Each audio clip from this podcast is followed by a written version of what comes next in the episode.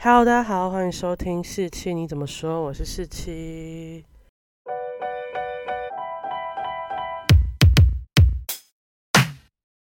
今天呢，想要跟大家分享心得的影集呢，就是前一两个月吧，在 Netflix 上很红的《艾米丽在巴黎》。那不知道大家有没有看过？因为我那记得那时候讨论度非常高，然后那时候我不知道为什么我就一直没有去看。我只有在我妹那边说她要那个《Lauren in Taipei》的时候，有记得这部电影。但昨天晚上我想要看一部就是不用太动脑，然后压力也不会那么大的影集的时候，我就想起了这部，我就把它一次看了五个小时，把它看完了。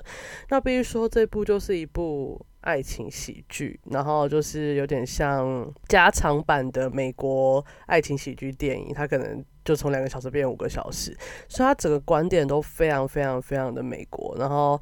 我有时候看美国的爱情电影，就是看爽的，所以就是我对这出戏的要求也没有那么高，但它还是有一些值得我们学习啊，或是得到一些心得的地方。虽然它是以美国人的观点，所以大家那时候骂爆的一个原因，还有就是它就是一个很刻板印象的印记，就像是巴黎人都很晚上班，然后巴黎人吃饭时间很长，或巴黎人都很刻薄之类的。或是说法国人都这样，那有些法国人说你拍的地方根本就不是哦真正法国人会生活的地方啊，就有点像。你要问台北人是怎么生活的，你就只拍大安区的人怎么生活，或信义区的人怎么生活。那其实住什么中永和啊，或者是淡水的人，他们可能就不会是那样生活，就是会有这种差异。那我当然也有看到很多刻板印象啊，或是偏见，像是他把敏迪这个角色就是用成中国的要追寻自己个人理想的后代啊，然后他不想要被他爸爸妈妈所操控人生，所以逃来法国这样。可是他是一个韩国籍。演员，你就用韩国人就好，韩国也是这样被乖乖的按部就班照父母考完试，然后继承家业，这样也有可能。啊，你找一个韩籍的演艺人员，然后来演华裔，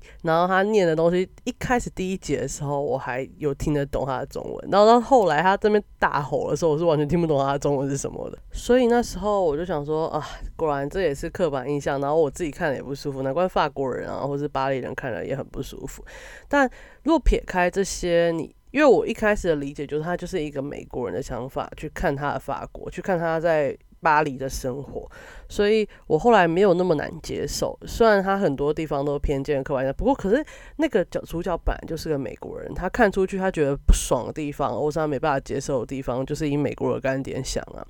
那我在想说，如果这部影集后来就衍生出什么类似。Can in Taipei 啊，或者怎样，就是各种人来 in 各个地方。好，我想说他为什么把台湾排出来？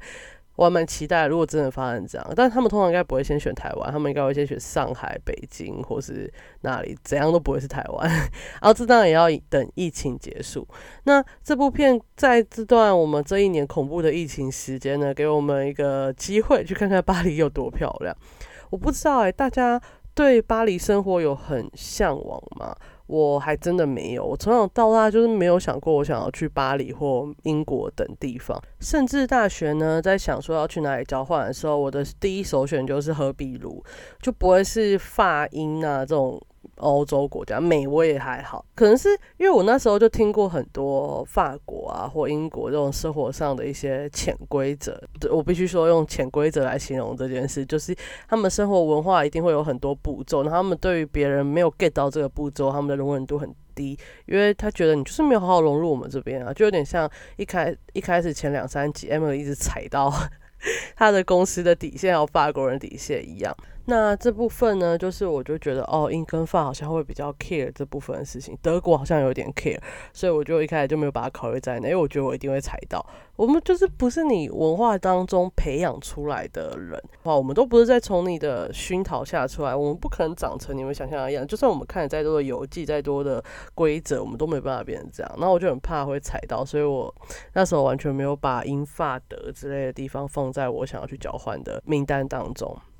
那这部片呢，提供了一个美国人视角的法国，美国人视角的巴黎。那至于巴黎跟法国真的长怎么样，那就等我之后那个读书会的时候开一个法国专题的时候，就可以去找出来看。我也蛮期待的。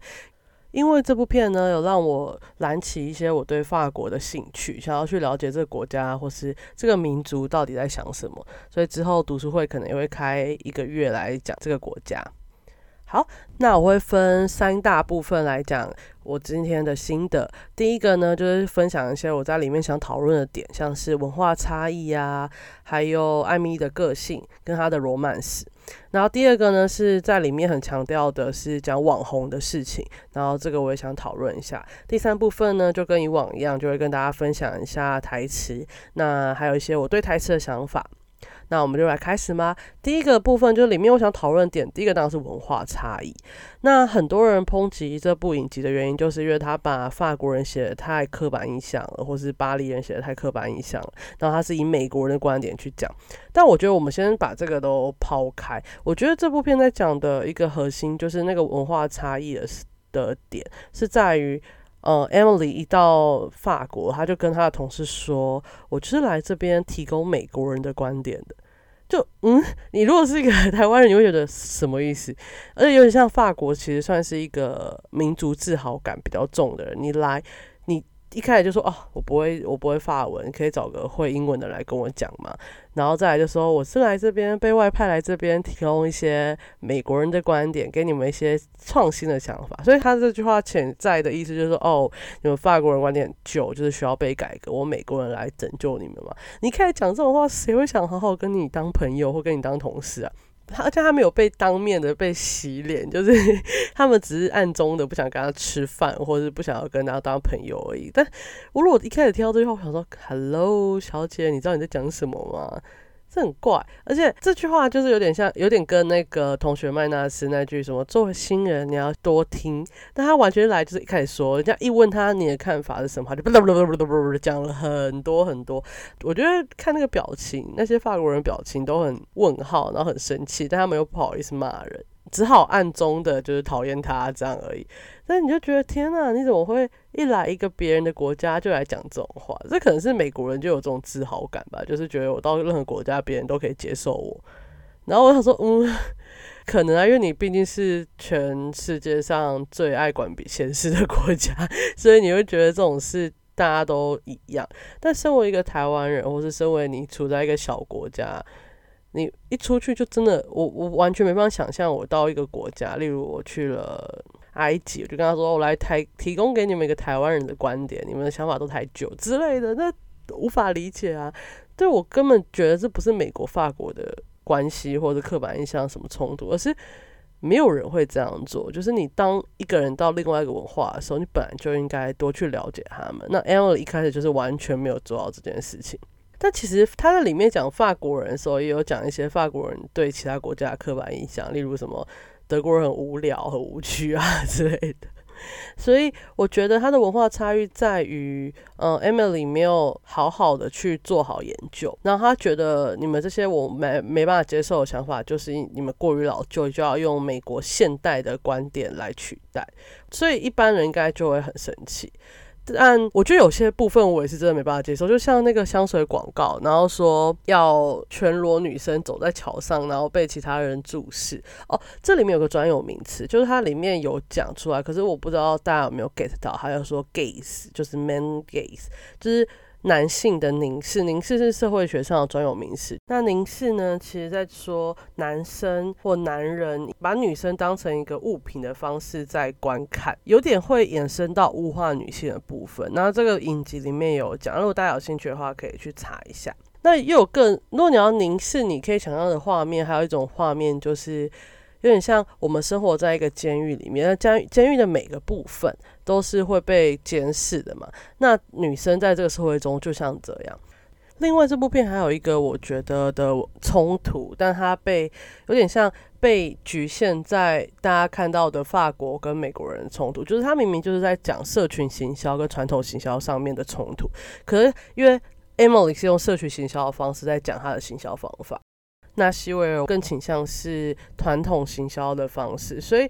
他又是法国人，所以一个美国人站在社群行销方式讲的话，跟一个法国人站在传统行销方式讲的话，很容易就被美国跟法国那个大方向给盖过。所以有些他们的冲突并不是美国跟法国的文化冲突，只是这两个行销手法的冲突。所以好像不能用单一的观点来处理这件事情。那在 Emily 遇到的文化差异产生的冲突当中，我觉得。比较多的错是在于 Emily，因为其实她好像就没有好好想要融入当地，好像就是来感受巴黎的美景，然后感受巴黎的生活，然后把美国公司的一些训条啊，或是一些做法带到这间公司完成目标，他一年后就要走了。他没有想要来这边扎根的感觉，就像来玩的，所以他法文也没学，文化也没查，没研究，一来就惹怒大家，也是我觉得可以理解。然后也想也可以理解为什么西维尔完全全不想要对他有好脸色，也不想教他任何东西，就是你就是来玩的啊，你马上就要走。这西维尔在剧中也有讲。但我有一个地方想要讨论一下，就是我不知道，因为在里面有演出来，就是在吃饭的时候，法国人是没办法谈公事的，他会觉得你就是有点打扰到我吃饭的时间。如果当你要来谈公事，这边的餐桌就会变成一个公事桌，我会觉得非常不舒服。但在台湾文化里面，好像就没有这个问题，因为很多应酬场合不是就是在。吃饭嘛，然后他们就在吃饭的时候瞧一些事情，就议员间也是吃饭的时候瞧一些事情，然后来达成某个目标。所以公事在台湾的吃吃饭场合应该蛮常遇到的，但我也是不喜欢这样感觉啊。如果要跟一个同事或是一个客户吃饭后，基本上就是会胃痛，跟老板吃饭也是完全没办法做这件事情。然后再来就是它里面有些十点半上班，然后他们其实午餐时间蛮弹性的，然后但是他应该都蛮晚下。我其实蛮讶异的，十点半上班到底是什么概念啊？就是十点半，就是我已经准备要吃午餐的时候了，十点半才上班，那他们几点吃午餐？就是我有点讶异。然后另外刚刚有讲到说，Emily 没有学好法文就来了，在台湾好像对于没有学完中文就来的外国人给到很大的宽容，就是觉得哦没关系啦，慢慢学就好，或者哦没关系啦，我用英文跟你讲就好了，好像就没有要求来台湾的人应该要把中文学多好。哦，应该说我们对西方人不会这样要求，但我们对东南亚人就会要求他们来的时候学英文，这真是这也是歧视吧，各位台湾人们。那再来第二个点呢，就是 Emily 的性格。我不知道你们喜不喜欢 Emily 的个性，其实我还蛮喜欢她的个性，因为她自己有在里面说，其实大部分人都蛮喜欢她的。然后法国人就跟她说：“那你想讨好大家，实在是一个很悲剧的想法。”我还蛮喜欢她的，因为她很大胆，然后她不太会放弃，也不会摆烂，她很常冲康出事情，但是她也会把她。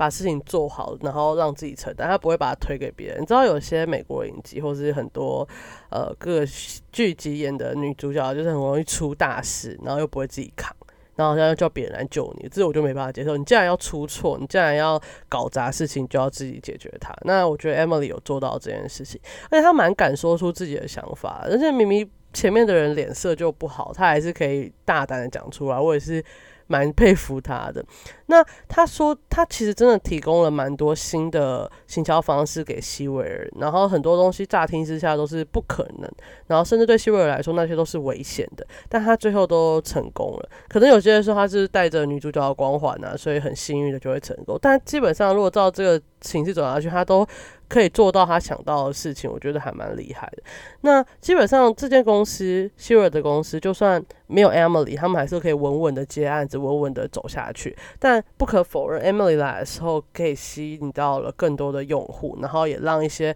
曾经不想来的用户，他又重新的回来委托希尔的公司来做这件事情。所以这部片有个还不错可以称赞的点，就是他就强调自作自受了，就是 Emily 怎么做。做错什么事，他就自己承受这些事情。那你不好好认识法国，那你就等着被别人讨厌。他不会法文，就不要想别人好好愿意善待你。所以我觉得这部分在这个影集算是蛮不错的处理，也蛮新颖的。不然我很怕很像以前的影集，就是等别人来救你的感觉。但这部片好像没有这个问题。再来第三个点，我想讨论就是他的 romance。我不懂为什么美国电影处理的关系都这样处理，就是看对眼后过三秒就可以接接吻，然后接吻完就可以直接一夜情。那可能今天的对象跟明天的对象都不一样，那实在有点荒谬。那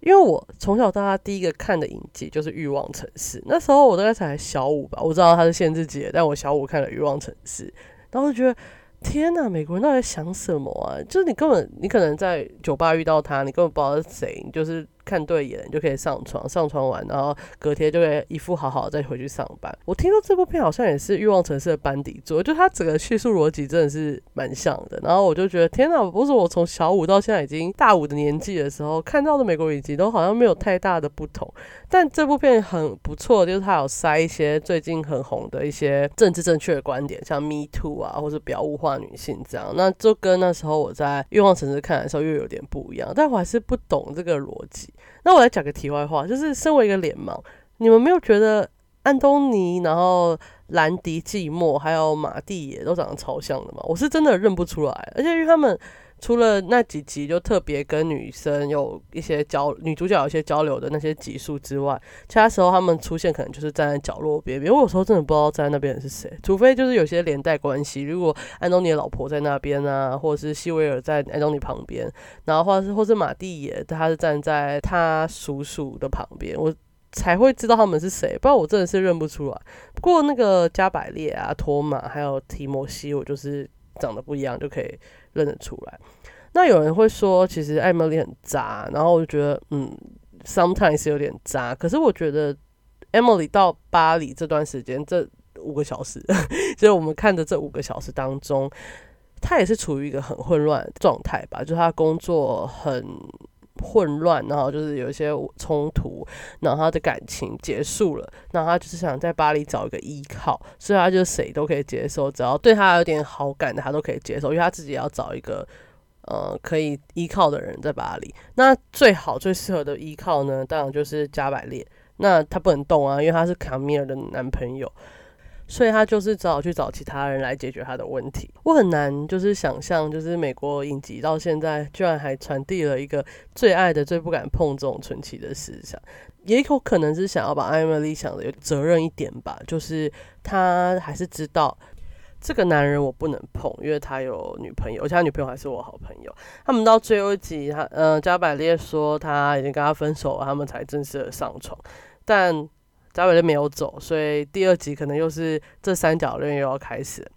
哦，对了，一开始卡米尔出来的时候，敏迪有跟艾米丽说他是不是要追你啊？然后就那时候我真的以为卡米尔会最后会成为就是喜欢艾米丽的其中一个，就可能会成为一段就是同性的姻缘。结果没有，他是走的另外一种路。不然如果成为一段同性的姻缘，应该是另外一个不同的集数，就是 会更好看，没有？那再来呢？我想讨论就是网红这部分。我觉得他们其实影集也有讲到网红的影响力或什么的，然后也有人跟嗯 Emily 说，你当网红的话，一定会比现在做的更好。而且他是一个有行销观念的网红，所以他应该更可以把自己做得更优秀，然后成为更有影响力的网红。毕竟，你看他提出来的想法，跟那时候他们有被邀去一个网红的聚会，然后其他人在做的事跟他在做的事是完全不一样的。我也相信他离开了那个行销公司后，他可以把自己做得更好。可能第二季会这样演，我不知道。但我觉得这部分在讨论网红对于嗯厂牌的行销，我觉得还不错。因为好像以前如果在讲行销公司的影集，不会特别讲到呃社群软体的行销啊或什么，但这部片有特别讲到。再来呢，我就是跟大家分享一下他们这里的名言。那这出剧呢，基本上不用太动脑，不过他还是写了蛮多我觉得蛮厉害的台词的。就像他第一个就说：“完美的结局很美国人啊，但我们法国人想看到的是人生。”他们就在嘲笑，就是美国永远那个电影或英雄电影都会有 happy ending，就英雄会来救你们，然后每个暗恋对方啊，或是无法在一起的人，最后都会在一起。那法国人更想要看到的结局是 bad ending，就是一个悲剧。然后他就说：“难道你看电影不是想要逃避现实？”他就说：“你最大的问题就是你总以为你能逃避现实，但你永远无法逃离现实。”欢迎来到法国人的结局。哎，我觉得这讲的很好哎。但说真的啦，我看电影更倾向看到一个更现实的结局。当然，happy ending 就是在我像我现在看《Emily in Paris》，就是想要找一个 happy ending 的剧来看。但也有更多地方的剧，就是它都是 bad ending，然后告诉你现实中会更怎么样。就像我看《无声》，我也觉得它虽然已经有个回马枪，就是跟你说事情会再持续发生，但是我觉得现实中这句这件事根本不会被发现，就是很惨，非常惨。还有《亲爱的房客》，他已经很悲了，但是基本上那个导演说，以我一开始预想的结局，应该会更悲。我想说，现实生活中应该会更悲惨。那第二句的台词呢，是希维尔的，他说：“我不想要一百 percent 的拥有一个人，也不想要任何人拥有一百 percent 的我。就算你交往了或结婚了，也不可能实现啊！这就是个童话故事，烂电影哦。”希维尔就是他在里面呢，是跟他的一个客户安东尼，然后有很长期的一夜情，而且他跟安东尼的老婆是好朋友，然后他老婆看似也可以认可这样的关系，虽然我很不懂这样是什么关系啦。但在希维尔的观念里呢，他就觉得我不想要被任何人完全性的占有。然后这个也有带到刚才喜欢悲剧结局的概念，因为他说，如果你实现一百趴占有别人，或别人一百趴占有你，那基本上就是一个童话故事，一个不可能发生的事，它就会是个 bad movie 这样。那第三句呢，是我在这部片里面最喜欢的一句话，就是 Emily 说：“我喜欢巴黎，但我不确定巴黎是否喜欢我。”那也无所谓，因为我已经花了一辈子试图让别人喜欢我了，然后结果加加百列就跟他说，那真是个可悲的目标。我觉得这可以让很多人想开一点，就是你不可能让这世界上的人喜欢你，因为这世界上有各种各种的人，你绝对不可能让每个人都喜欢你，你只能好好的做你自己。那我觉得这部分是我最喜欢的。再来呢，是 Emily 的同事说，你是为了工作而活，而我是为了生活而工作，赚钱是好。当然，你口中的成功对我而言是惩罚。哇，这好适合在那个过年围炉，或是在那个跨年的时候去呛亲戚哦。就是你说的赚大钱的成功，对我来说就是一种惩罚。这句话大家学起来，想办法。如果你有勇气的话，就是过年的时候去呛亲戚。接下来下一句是说，当只有两件物品摆在一起的时候，我们才会被迫去比较两者。那就是提供大家，如果你不想要被其他摆在一起，就抓别人一起来被比较，不是？就是说不要，我们人就是很讨厌，就是只要只有两个物品在那边，就会比较谁高谁低，你就会做一些评价。这件事好像很无可避免，但你觉得我们就只能告诉自己说，我们不要成为一个爱去比较的人。不管是你去评价别人，或让别人评价你，你没办法控制别人要不要比较你或评价你，但你不要试图去做这件事。这我觉得这个事会就会更好很多。再来下一句呢，是 Emily 说：“我一直想当一个尽责的女孩，但而不是一个做错决定的女孩。”然后就他的同事就跟他说：“但很多事不是你一个人可以做决定的。”就像办活动下雨也不是一个你可以决定，不用压力那么大。接下来的一句呢，是我觉得蛮酷的一句，就是他说，在巴黎没有人会因为散漫而受到批评，就好像是一种艺术形式一样。哦，这个在台北可能很难感受到，哦，因为你只要一停下来，好像就会被认为不认真或什么，好像在台北没办法平静的、悠闲的坐在那边喝咖啡，看着外面。但我觉得在亚洲的城市好像知道，亚洲的大城市，东京更不可能，首尔更不可能，北京根本不可能。但台北已经算比较好了。你要是坐在那边喝咖啡，也没有人会管你啊，除非你老板接受就好。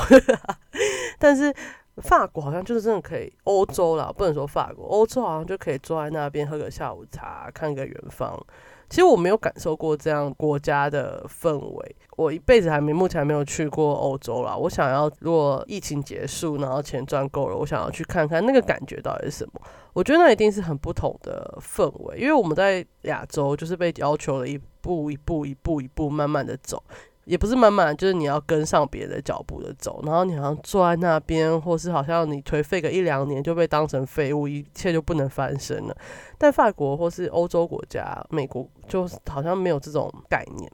那希望我这个想法呢，可以尽速的完成，就是拜托疫情赶快结束吧，我们不能出国，也太悲伤了。好，那下一句呢是说，有时候梦想就是会在出乎意料的发生哦。真的是希望这样，我的梦想好像从来没有出乎意料的发生过，或者 maybe 说我的梦想根本没有发生过。然后下面呢，他说大胆的定义是从零做起，创造出一个完全属于自己的东西。这句话我觉得也可以送给 Emily 啦，因为他其实到了法国之后，他的所有行销。概念啊，或者行销的模式跟方法都是从零做起的，然后根本没人会帮他，然后他就是创造出自己的行销模式。就是我觉得这句话可能隐隐含隐含着 Emily 在法国事业上的所作所为。这样，好，那这就是我今天分享我看完《Emily in Paris》艾米丽在巴黎的想法跟心得。不知道你们大家对于这部影集有什么看法跟想法呢？像是你们觉得可能会觉得它偏见很重，或是就是美国人的电影，或是各种想法，都欢迎在那个留言区告诉我，或是可以到我的 IG 四七 Talk Dash 二零二零留言告诉我哦。那我这一集的分享就到这里结束喽，大家下次见，拜拜。